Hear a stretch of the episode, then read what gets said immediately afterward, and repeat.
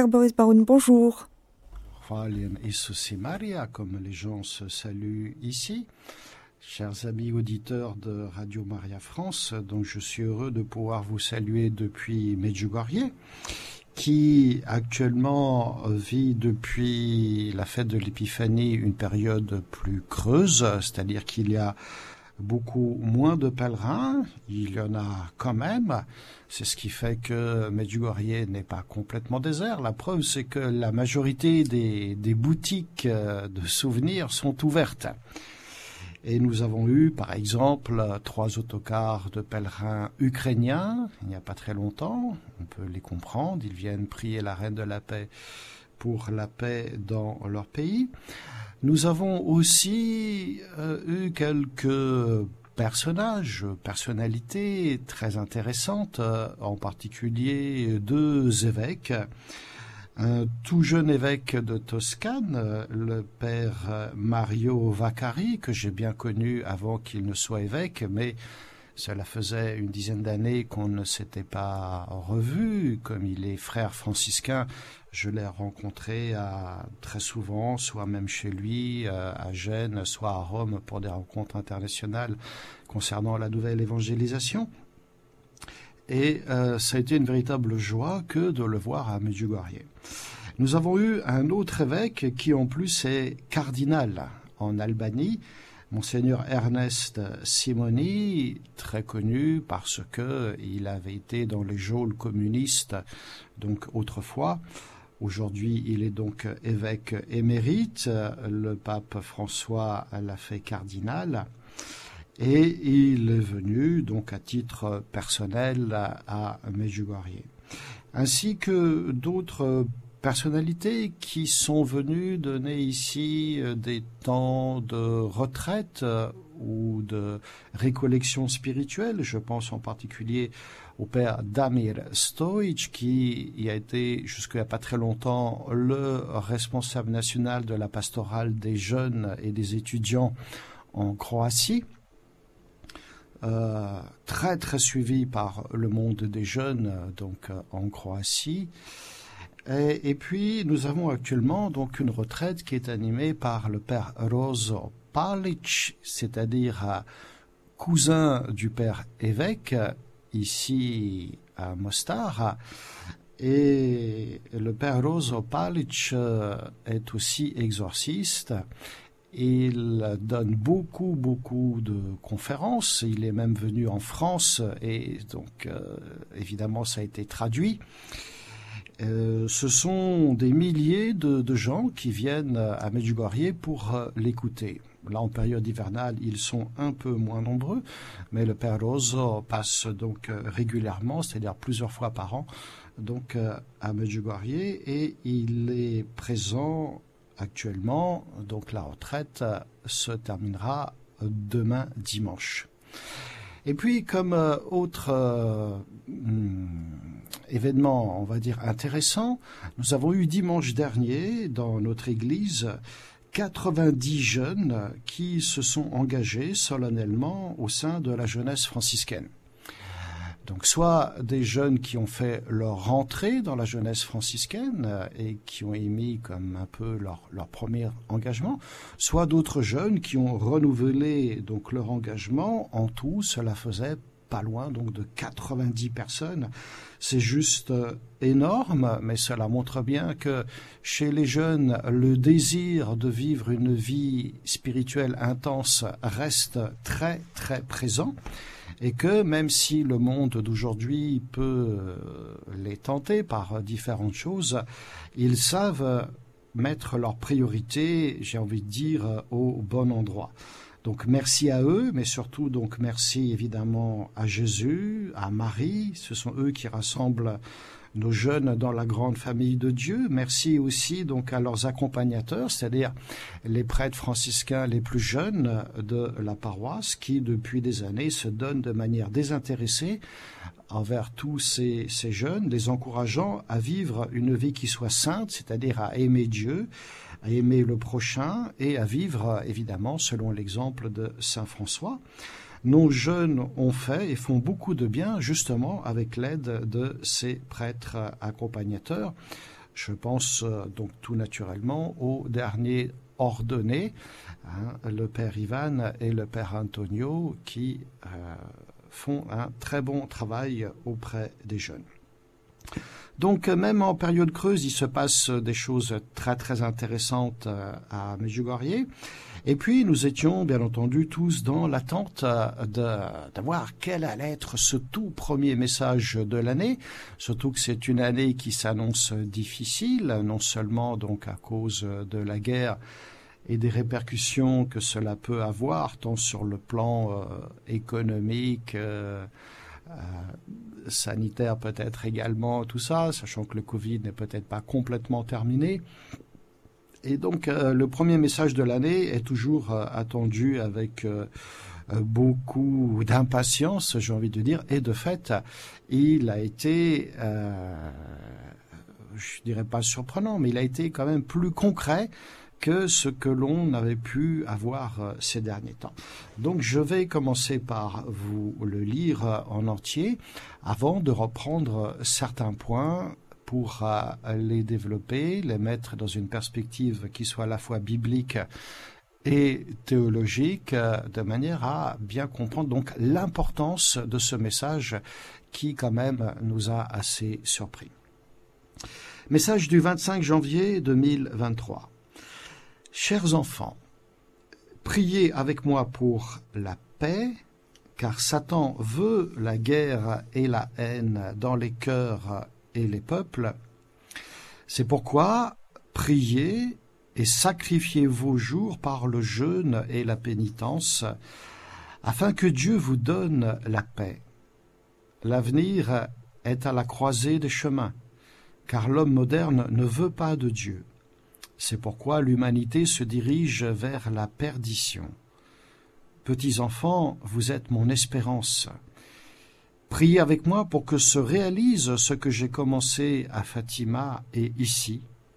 Soyez prière et témoignez de la paix autour de vous et soyez des personnes de paix.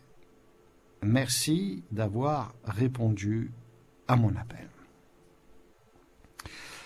Alors bien, chers amis auditeurs, euh, hmm, la Vierge Marie commence son message de manière tout à fait classique par une invitation à la prière. Simplement, elle dit priez avec moi, donc pour la paix. Priez avec moi pour que se réalise aussi ce que j'ai commencé, et non seulement donc à Medjugorje, mais à Fatima. Elle dit même soyez prière et témoignez de la paix autour de vous. Soyez des personnes de paix. Donc ce message de prière et de paix, c'est ce que nous retrouvons depuis le début à Medjugorje et qui donc euh, ne doit pas nous surprendre outre mesure c'est important, il est important simplement de bien voir que s'il y a une telle insistance sur la paix, sur la prière, pardon, depuis le début, c'est que la paix est vraiment menacée. Et là, elle nous dit explicitement pourquoi. Dit-elle, car Satan veut la guerre et la haine dans les cœurs et les peuples. Satan donc veut la guerre et la haine. La première chose dont il faut être conscient, c'est que Satan existe. Je le dis parce que aujourd'hui, il est rare, enfin, il est devenu plus rare que en Église on mentionne Satan. Et pourtant, c'est une réalité, il existe. En 1982, la voyante Myriana avait dit qu'elle avait vu Satan, qui lui avait demandé de renoncer à la Vierge Marie et de le suivre lui. Cela lui permettrait, lui disait-il, d'être heureuse en amour et dans la vie, car la Vierge, elle, ne la conduirait que vers la souffrance. Voilà ce que lui a dit Satan, qu'elle a vu, qu'elle a entendu. Myriana, bien évidemment, a immédiatement repoussé Satan, et la Vierge lui est alors apparue et lui a donné le message suivant. Excuse-moi pour ceci mais tu dois savoir que Satan existe. Un jour, il s'est présenté devant le trône de Dieu et a demandé la permission d'éprouver l'Église durant une période. Ceci nous renvoie, bien entendu, pour ceux qui le savaient déjà, au songe qu'avait eu le pape Léon XIII à la fin du XIXe siècle. En effet, le 13 octobre 1884, le pape Léon XIII, qui terminait une célébration dans une chapelle vaticane entouré de quelques cardinaux et d'autres membres du Vatican, s'est soudainement arrêté au pied de l'autel et il s'est tenu là environ une dizaine de minutes comme en extase, mais le visage blanc de lumière. Et puis il est allé immédiatement à la chapelle de son de la chapelle jusqu'à son bureau et il a composé la prière à Saint Michel Archange avec l'instruction qu'elle soit récitée partout après chaque messe. Et lorsqu'on lui a demandé ce qui était arrivé, il a expliqué qu'au moment où il s'apprêtait à quitter le pied de l'autel, il a entendu soudainement deux voix, l'une douce et bonne, l'autre gutturale et dure. Il semblait qu'elle venait d'à côté du tabernacle, et dans ce dialogue, Satan avait dit avec fierté pouvoir détruire l'Église, mais pour cela, il demandait plus de temps et plus de puissance. L'autre voix, qui était celle de Dieu, donc a accepté sa requête et lui a demandé combien de temps et combien de puissance dont il avait besoin. Satan avait répondu qu'il avait besoin d'une centaine d'années et d'un plus grand pouvoir sur ceux qui avaient été mis à son service. Cela donc lui fut accordé. Euh, c'est donc le songe qu'a eu Léon XIII et que la Vierge Marie donc euh, rappelle qu'il a été accordé à Satan il a demandé la permission d'éprouver l'Église durant une période. Cette période, donc, est d'une centaine d'années. Et la Vierge Marie, donc, avait dit, tu dois savoir que Satan existe. Elle l'a dit à Myriana, à travers elle, elle le dit à nous tous, nous devons être conscients de son existence, et ça veut dire aussi de son activité. Satan est un mot qui signifie l'adversaire. Il est l'adversaire à la fois de Dieu, mais aussi des hommes. Sa nature même fait donc qu'il s'oppose à, Dieu et donc à tout ce que font les hommes et qui est bon. Au contraire, il les pousse à faire du mal et ensuite il les accuse. C'est pourquoi, dans le livre de l'Apocalypse, il est même appelé l'accusateur de nos frères, lui qui les accuse jour et nuit devant notre Dieu. Le mot diable, quant à lui, du grec diabolos, signifie le diviseur, c'est-à-dire celui qui sème, on va dire, la zizanie entre les hommes, entre les peuples, ou bien tout simplement au niveau d'une famille, quelquefois entre les membres euh, d'une église ou d'une paroisse. Son but, c'est de détourner l'homme de Dieu, comme il l'a fait pour euh, Adam et pour Ève, il pousse donc à la désobéissance et Jésus, dans l'Évangile, en particulier dans l'Évangile selon Saint Jean, l'appelle le Père du mensonge et il affirme qu'il n'y a pas de vérité en lui. Il est donc euh, menteur depuis les origines, c'est ce qui fait que Jésus l'appelle le Père du mensonge. Et c'est lui, nous dit la Vierge Marie, qui veut la guerre et la haine, en plus donc d'être menteur. Nous pensons évidemment donc à la guerre en Ukraine, même si c'est pas le seul lieu donc euh, où la guerre existe malheureusement. Et puis en Ukraine, nous pourrons voir particulièrement ce lien qu'il y a entre le mensonge, la haine et la guerre. Parce que le président russe a récemment choisi d'accréditer l'idée que son adversaire principal n'était plus, comme il le disait à l'époque, le gouvernement nazi qui est à Kiev, mais que c'était l'Occident. Ce qui veut dire qu'il assume sans complexe, n'hésitant même pas à déclarer que l'Occident représente un pur satanisme. Ce sont ses mots à lui, quoi. Il dit que la mission historique de la Russie consiste à créer un nouvel ordre mondial qui serait fondé sur la souveraineté, la liberté, la création et la justice. Et il terminait sa phrase en disant Nos valeurs sont l'humanité, la miséricorde et la compassion. Incroyable. On se croirait revenu à l'époque de l'URSS, où on était ébahi à l'époque par l'énormité et même l'impudence des mensonges, même s'il y a un fond de vérité dans tout ça. Ceci est évidemment un, grand mensonge. Le président russe ment à son peuple et le pousse à une guerre qui est cruelle. Je rappelle que dans la Bible, le menteur et le mensonge sont sévèrement condamnés. Ainsi, euh, dans un des psaumes, au psaume 51, nous trouvons tu aimes le mal plus que le bien et plus que la vérité, tu aimes le mensonge.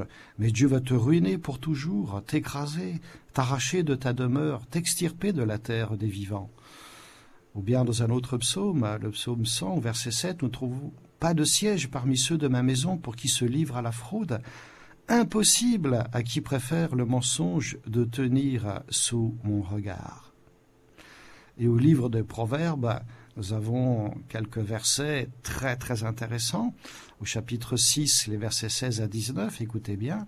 Il y a six choses que le Seigneur déteste et sept qu'il a en horreur.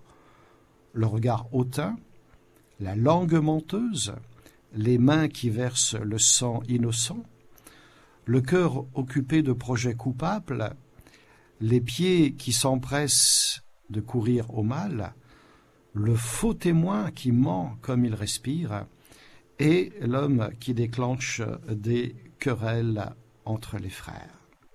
Voilà, ce sont des choses que le Seigneur déteste et parmi eux, il y a bien entendu donc le mensonge. Il y aura encore beaucoup d'autres passages que je pourrais vous citer, mais euh, ce n'est pas donc euh, le but de cette émission mais plutôt donc de bien revenir à, ce que nous dit la Vierge Marie dans ce dernier message. Simplement, il est évidemment question de Satan, de la guerre, de la haine. Et euh, dans l'Écriture, nous trouvons des passages où il nous est dit qu'il faut vraiment donc euh, nous opposer à lui et lui résister.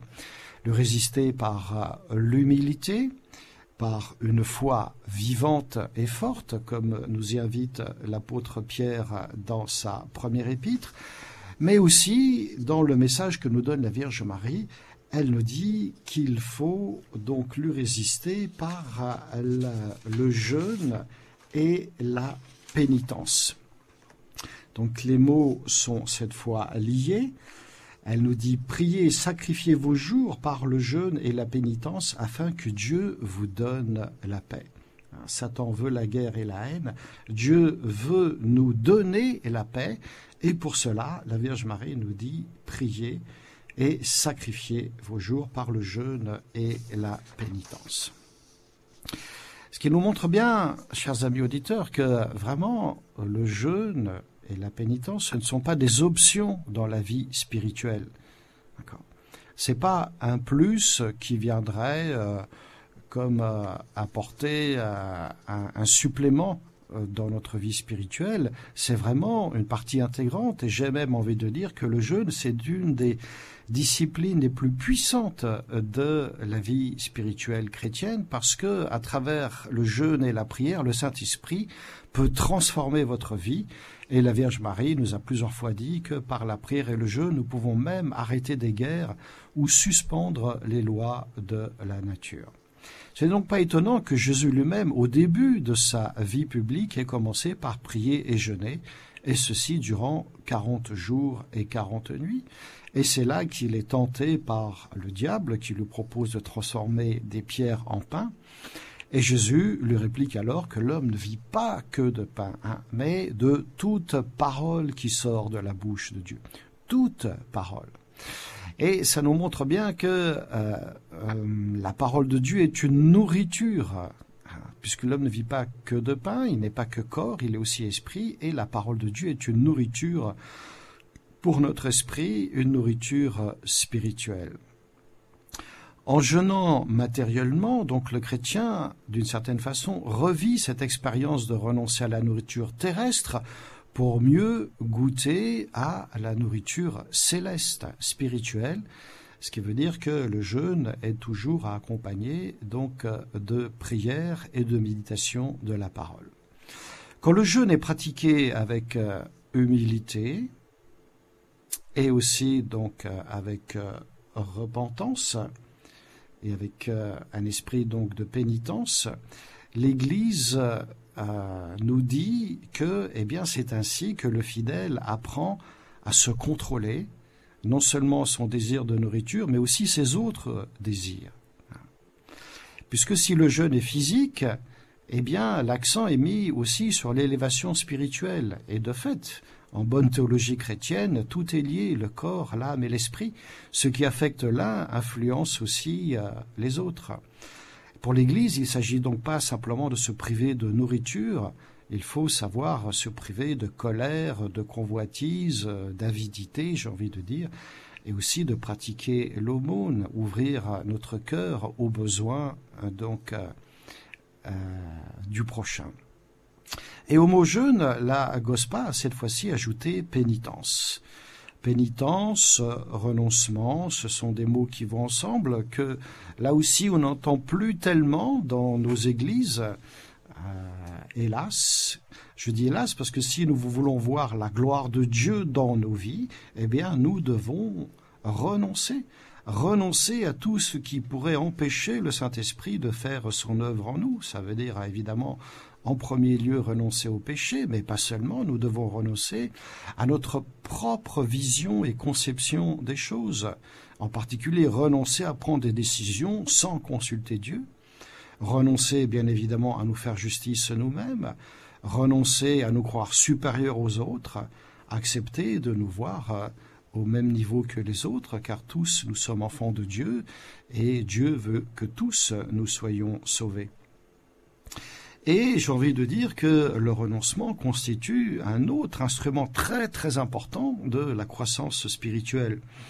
Alors attention, il ne s'agit pas de renoncer pour le plaisir de renoncer, il s'agit de renoncer de telle manière à ce que en nous s'ouvrent des espaces dans lesquels Dieu pourra agir, c'est-à-dire renoncer à son propre moi.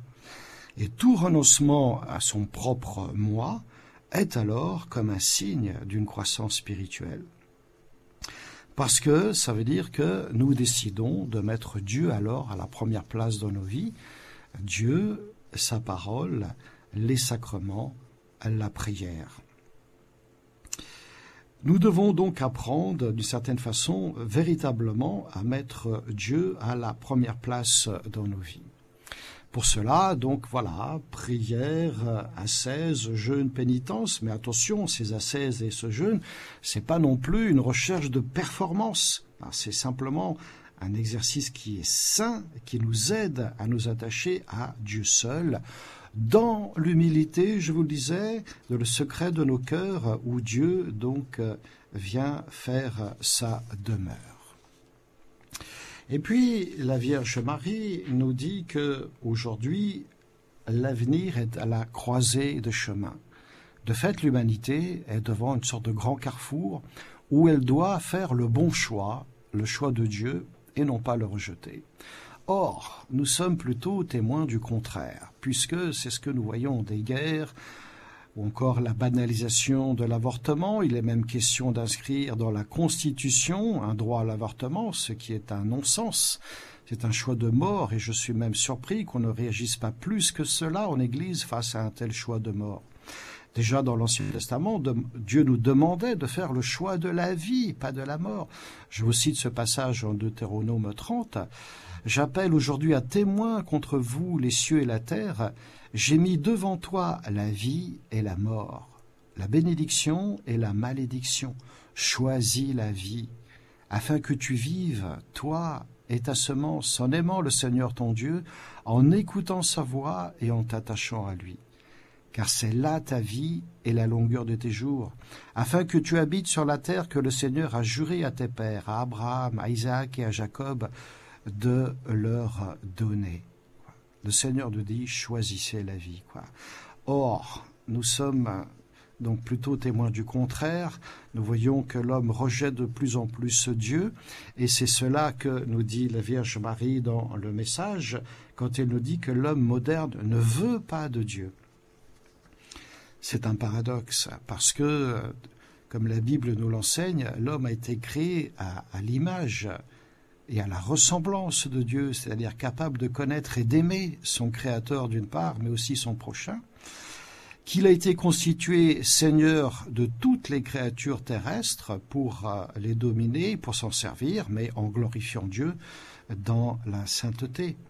C'est-à-dire que l'homme a été établi par Dieu dans un état, on va dire, de grâce originelle, Malheureusement, l'homme séduit par le malin, dès le début de l'histoire, a abusé de la liberté qui lui a été donnée, s'est dressé contre Dieu, en désirant donc parvenir à sa fin en excluant Dieu. Et voilà donc euh, ce problème qui est récurrent tout au long de l'histoire humaine. Et ce que la révélation divine nous découvre, eh bien notre propre expérience donc le confirme. Car l'homme, s'il regarde en lui-même, c'est-à-dire dans son cœur, il va découvrir que justement, il y a au fond de lui comme de multiples mots qui ne peuvent, d'une part, provenir de son Créateur, qui est bon, et qui fait que l'homme doit s'interroger et doit réfléchir à la lutte qu'il doit mener pour ne pas que le mal qui est en lui donc prenne le dessus. Et pour cela il a besoin donc de l'aide de Dieu, car l'homme ne peut pas se sauver lui-même, et même le mystère de l'homme ne s'éclaire vraiment que dans le mystère du Christ, c'est-à-dire du Verbe incarné.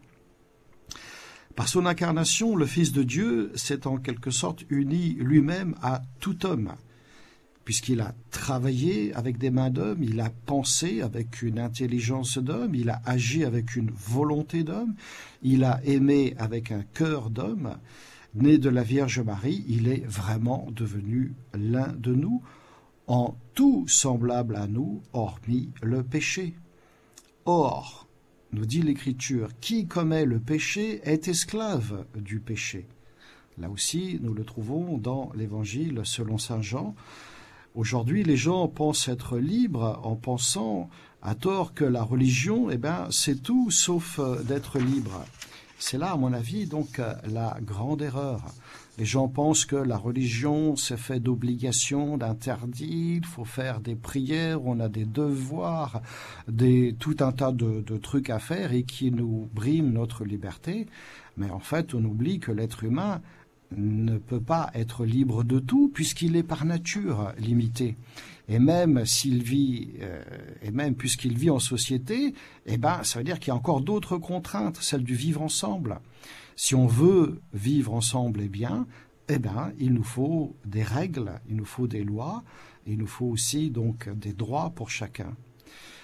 Et ceux qui veulent faire du coup n'importe quoi en usant de leur seule liberté risquent très vite de se retrouver tout seuls, ou bien alors même en prison parce qu'ils n'auront pas respecté donc les lois d'une société. Dans une société comme dans une famille ou comme dans un couple, l'être humain est relié à quelqu'un d'autre et sa liberté est de ce fait même limitée par la liberté des autres. Et donc si Dieu, chers amis, nous donne sa loi, c'est justement pour ne plus être esclave du péché. Or, si l'humanité refuse cette loi de Dieu, et en particulier donc la plénitude de la loi qu'est l'amour, nous dit Jésus, eh bien l'humanité se dirige vers la perdition. C'est exactement ça que nous dit la Vierge Marie dans le dernier message. Le troisième jour des apparitions, dans les débuts, en 1980, la GOSPA avait donné son premier grand message qui était un message de paix. Paix, paix, paix, rien que la paix. Elle ensuite répété, la paix doit régner entre l'homme et Dieu ainsi qu'entre les hommes. Alors évidemment, entre les hommes, on cherche à construire cette paix, mais il faut aussi qu'il y ait cette paix entre l'homme et Dieu, parce que la vraie paix ne peut avoir sa source qu'en Dieu. C'est ce que nous dit Saint Paul dans l'épître aux Éphésiens. C'est lui, Jésus, qui est notre paix. Lui qui est des deux peuples, c'est-à-dire les Juifs et les païens, n'en a fait qu'un seul, détruisant la barrière qui les séparait et les réconcilier avec Dieu tous deux en un seul corps. Et cette paix, nous dit Jésus, eh bien, le monde ne peut pas la donner.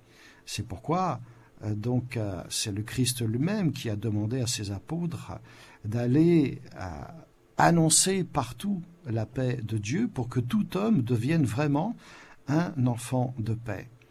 C'est-à-dire exactement ce que la Vierge Marie nous dit donc à la fin de ce message en nous disant soyez des hommes de paix. Et puis une chose à ne pas oublier, c'est que hum, quand il n'y a pas la paix, eh bien, nous sommes parfois enclins à chercher la source de ces malheurs ou de nos manques de paix chez les autres, car ça semble plus facile, on voit tout de suite ce qui ne va pas chez les autres. Cependant, nous devons la chercher d'abord en nous-mêmes pour arriver à éteindre ce manque de paix en nous. La source de nos malheurs, c'est toujours notre péché auquel nous devons renoncer pour permettre à Dieu d'agir en nous et aussi de nous donner la paix. C'est pourquoi la Vierge Marie nous invite à la prière, au jeûne et à la pénitence. C'est sur nous-mêmes qu'il faut agir. Et puis la Vierge Marie, dans tout ceci, elle termine par un magnifique euh, comment dire, message d'espérance. Elle nous dit, vous êtes mon espérance. Ça veut dire qu'elle voit tous ceux et toutes celles qui ont répondu positivement à son appel et elle espère encore en voir beaucoup d'autres qui vont répondre généreusement donc à, sa demande. Donc, chers amis auditeurs, d'une part, venez à Medjugorje, car là, de grandes grâces sont données, et y compris d'ailleurs à certains non-croyants venez à Medjugorje et puis surtout, surtout, vivez les messages que nous donne la Vierge Marie. Donc ne vous contentez pas de juste les écouter ou d'écouter leurs commentaires sur Radio Maria, mais vraiment vivez-les. Surtout que la Vierge Marie nous dit que elle va accomplir ce qu'elle avait commencé à Fatima et ici. Elle dit pour cela, priez avec moi pour que se réalise ce que j'ai commencé à Fatima et ici. Fatima, je rappelle que c'est sans doute un des messages les plus prophétiques des apparitions modernes avant Medjugorje et que la première et la deuxième partie du secret, justement, nous dévoilaient d'une part l'existence de l'enfer que les voyants de Fatima donc ont vu, mais aussi donc euh, l'avenir la deuxième guerre mondiale la prédiction de graves dommages que la Russie devait apporter à l'humanité, et le final, c'est que à la fin, son cœur immaculé triomphera.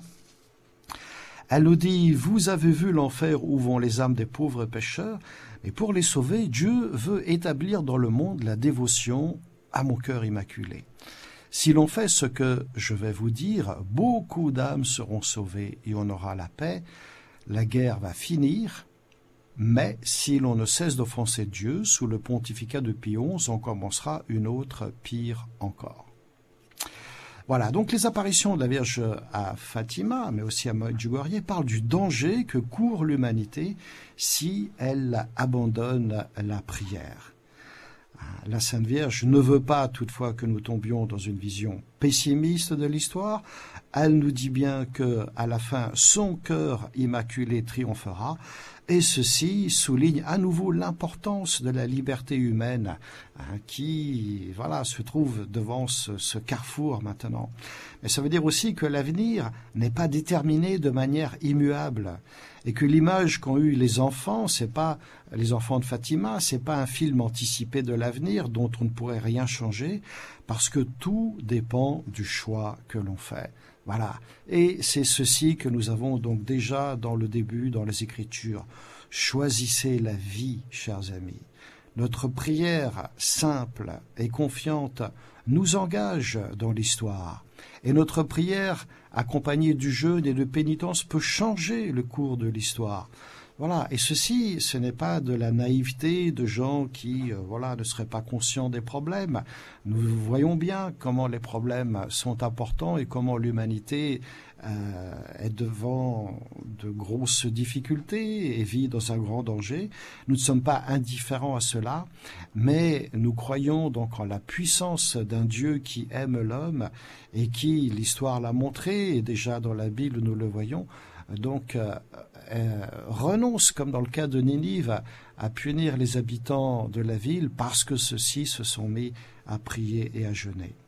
Et puis, je me permets de terminer par euh, ce que nous disait Jésus, toujours dans l'Évangile selon Saint Jean, quand il nous dit à la fin de sa vie publique, Dans le monde, vous trouverez la détresse, mais ayez confiance, moi, je suis vainqueur du monde.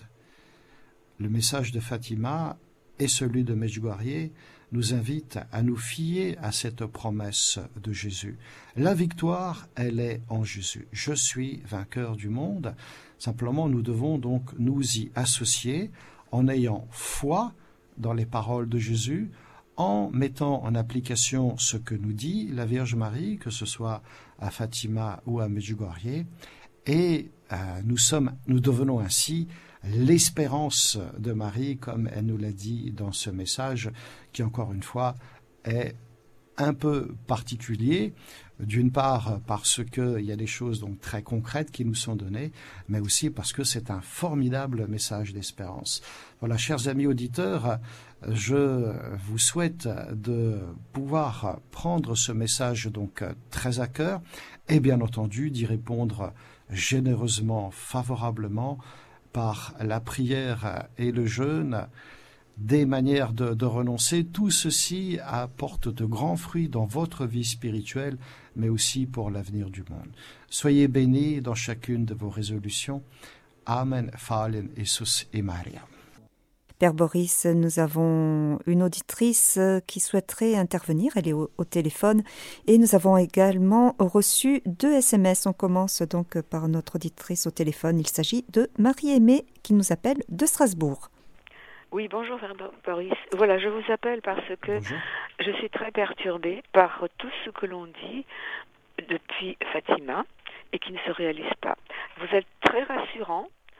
Par contre, euh, je ne comprends pas. Marie a parlé à Fatima. Elle n'a pas parlé pour un temps futur, elle a parlé pour le temps présent. Elle a interpellé pour que les gens se convertissent dans l'immédiat. Le Portugal a écouté. Il a consacré son pays à la Marie au cœur immaculé de Marie, et le Portugal n'a pas été atteint par la guerre.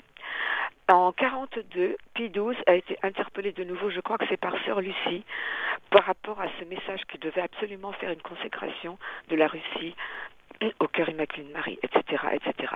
Rien n'a été entendu. Comment pouvons-nous être aussi rassurés, nous, catholiques, quand on n'écoute pas les messages de, Marie? Ça, ça me bouleverse. Alors, les guerres continuent, etc., et nous, nous souffrons. Notre hiérarchie ne prend aucune position par rapport à la vie, vous venez de le dire.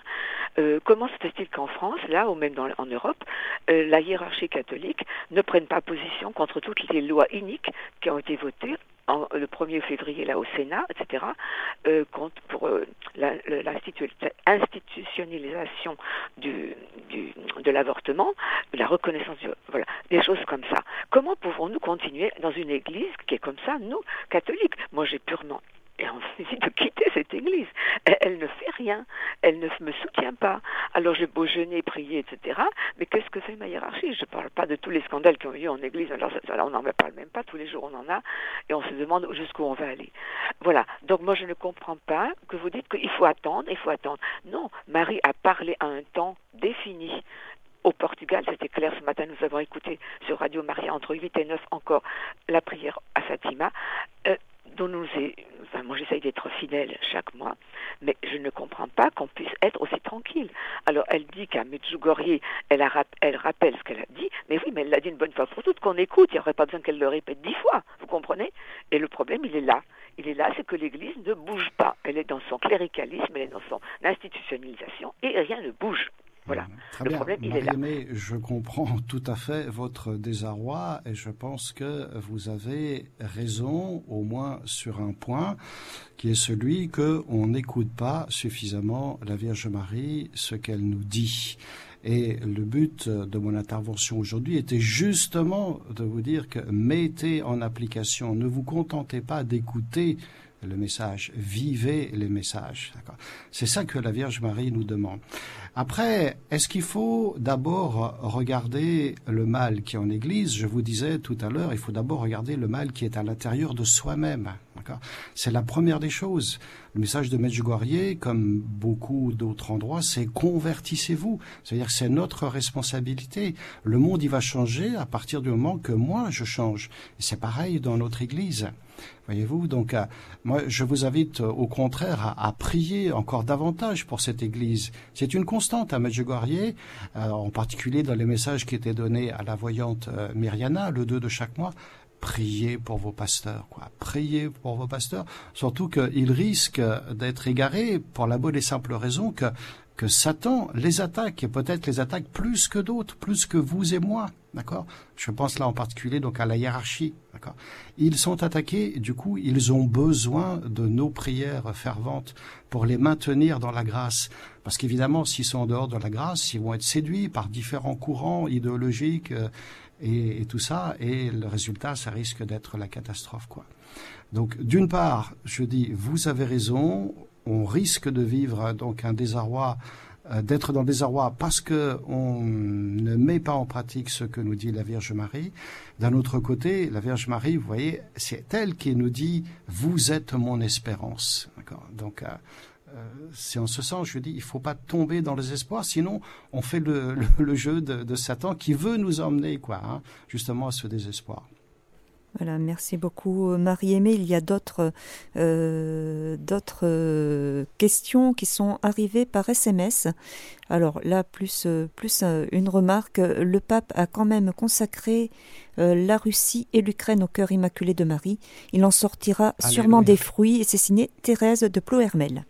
Alléluia, je souscris tout à fait donc euh, à cette intervention. Voilà, donc euh, comme quoi le pape, notre pape actuel, a quand même euh, fait cette démarche par rapport à cette triste actualité de, la guerre, de, consacrer ces deux pays au cœur immaculé de Marie. D'une part, hein, mais deuxièmement, donc mettez bien en application les messages de la Vierge Marie, quoi. C'est pour aujourd'hui, hein. pas juste se contenter de ce que le pape a fait hier, quoi. Alors il y a également un message de Monique. Merci Père, je prie pour une amie qui a perdu la foi euh, après le décès de son père suicidé et qui ne veut plus entendre parler de Dieu. Son fils s'est engagé dans la franc-maçonnerie. Voilà, donc euh, que répondre à, Monique par rapport à, cette situation? Nous sommes bien entendu devant le mystère du mal qui est un scandale. C'est-à-dire qu'on ne peut pas trouver donc euh, d'explication rationnelle au mal. Mais il faut toujours se souvenir que d'un mal, Dieu peut tirer un bien. Et quelquefois, il y a des personnes, c'est quand elles ont touché le fond qu'elles vont pouvoir euh, donc euh, rebondir et, changer complètement de vie.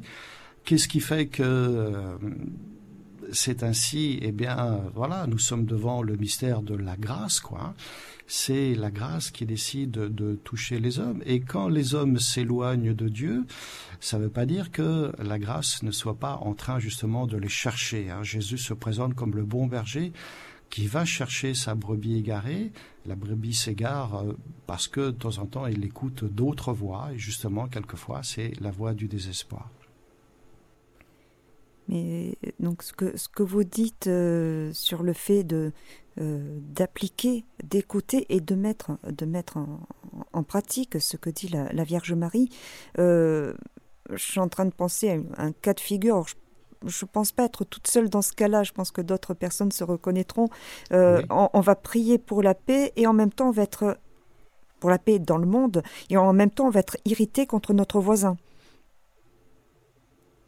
C'est pourquoi je vous dis que tout commence d'abord par nous. Je sais qu'on le risque, c'est de voir euh, ce qui ne va pas chez le voisin. Mais il faut d'abord remarquer ce qui ne va pas en nous. Et humblement donc demander à Dieu de venir purifier notre cœur.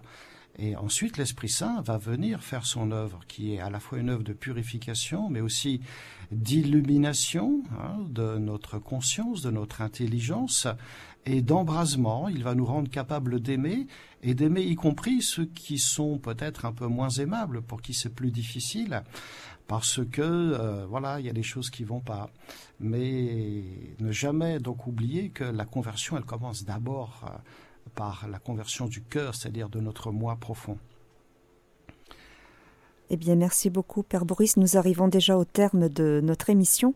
Est-ce que vous souhaitez peut-être ajouter un dernier message pour aujourd'hui, pour euh, nos auditeurs?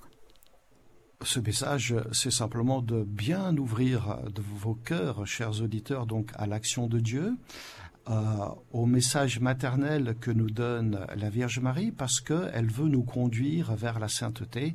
Et ce que j'ai envie de dire, c'est n'ayez pas peur hein, de la sainteté. C'est le désir de Dieu pour vous, parce qu'il veut vous combler que par l'intercession de la Vierge Marie, donc le Seigneur bénisse maintenant vos vies, vos projets, vos désirs de paix et de bien. Amen. Merci Père Boris et au mois prochain. Au revoir. Au revoir. Chers auditeurs de Radio Maria, c'était l'émission Medjugorje le message avec le Père Boris Baroun. Vous pourrez réécouter cette émission en podcast sur notre site internet www.radiomaria.fr.